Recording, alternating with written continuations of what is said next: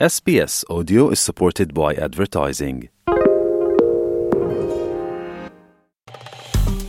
Wir sind SBS German. Weitere Inhalte finden Sie auf sbs.com.au slash German. Für die australischen Ureinwohner waren die Motten, die jedes Jahr im Frühling vor den steigenden Temperaturen im Bundesstaat Queensland in die kühlen Höhlensysteme der Gebirgslandschaften der Snowy Mountains ziehen, schon immer eine willkommene Ergänzung ihres Speiseplanes. Die Aboriginal People gruben sie einst in heißen Sand ein und bedeckten sie mit glühenden Kohlen, verarbeiteten sie zu Paste oder Kuchen. Die Insekten haben einen nussigen Geschmack und durch ihren hohen Fett- und Proteingehalt sind sie eine nahrhafte Mahlzeit. 100 Gramm der Mottenleiber enthalten fast 1805 Kilojoules an Energie. Noch vor einigen Jahren galten die Insekten eigentlich eher als Plage. Lokale Medien berichteten, wie die bis zu vier Zentimeter großen Motten jedes Jahr wieder unsere Hauptstadt Canberra überfielen. Die massiven Insekten verstopften Abzugsschächte und Klimaanlagen und färbten ganze Häuser braun. Vor allem das am Abend hell erleuchtete Parlament wurde in der Vergangenheit immer wieder mal zur Lebendfalle. Doch so lästig die Motten für viele Menschen waren, so wichtig waren sie als Bestandteil der Nahrungskette für Säugetiere wie die kleinen Pygmy-Possums und mehrere Vogelarten. Aber in den letzten Jahren ist ihre Zahl stark zurückgegangen. Die jahrelange Dürre, die im Osten des Landes auch den Nährboden für die verheerenden Buschfeuer um die Jahreswende 2019-2020 schaffte, ließ die Population um schätzungsweise 99,5 Prozent einbrechen.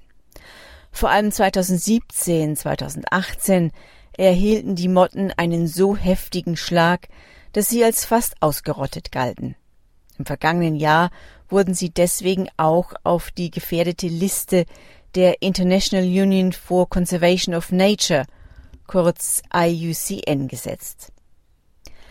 Eric Warrant, ein Forscher der schwedischen Lund-Universität, der sich auf die Motten spezialisiert hat, sagte der ABC, dass die Dürre eine der schlimmsten in der Geschichte gewesen sei, nicht nur in der europäischen Historie, sondern vermutlich in der gesamten geologischen Geschichte.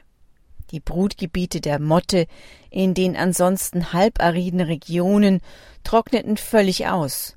Die Vegetation, von der sich die Raupen ernähren sollten, verdörrte, die Raupen verhungerten. Doch nun scheinen die Motten ein Comeback zu erleben. Nachdem die australische Ostküste zum dritten Mal in Folge eine La Nina-Saison verzeichnet, die deutlich mehr Regen in die Region bringt, erholen sich laut Warrant auch die Mottenzahlen wieder. So konnten die Forscher an Orten wie dem Kosciuszko Nationalpark im Bundesstaat New South Wales, den Brindabella Ranges in der Nähe von Canberra und Mount Buffalo in Victoria wieder deutlich mehr der eindrucksvollen Insekten zählen. In einem Bericht für die Umweltschutzorganisation Australian Conservation Foundation schrieb Warrant, dass er vorsichtig optimistisch sei. Die Zahlen seien seit langem wieder besser und an zwei Nächten im November hätten sie große Schwärme fliegen sehen und Hunderte seien auf den beleuchteten Tüchern gelandet, die sie ausgelegt hätten. Auch Marissa Parrott, eine Biologin von Süß Victoria, bestätigte in dem Bericht, dass sie eine Erholung der Mottenpopulation beobachtet habe. Doch während sich die ikonischen Motten wieder erholen, haben viele Australier die um die Weihnachtszeit aktiven Christmas Beatles vermisst. Die golden schimmernden Käfer, die normalerweise im Dezember und Januar regelmäßig umherschwirrten, sind inzwischen eine rare Erscheinung geworden. Forscher vermuten, dass der Rückgang einiger Eukalyptusarten dafür der Grund sein dürfte. Zwei ihrer Lieblingsfutterbäume gelten inzwischen als bedroht. Außerdem hat die zunehmende Urbanisierung und die damit einhergehende Rodung von Waldgebieten den Käfern Lebensräume weggenommen. Wie ernst die Lage für die Weihnachtskäfer ist, ist jedoch noch etwas unklar. Genaueres will nun ein Projekt herausfinden, das mit sogenannten Bürgerwissenschaftlern und Wissenschaftlerinnen arbeitet. Sie sollen online vermerken, wann und wo sie einen Christmas Beetle gesehen haben.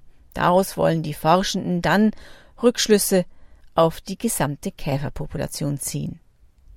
Das war für SBS Radio Barbara Barkhausen.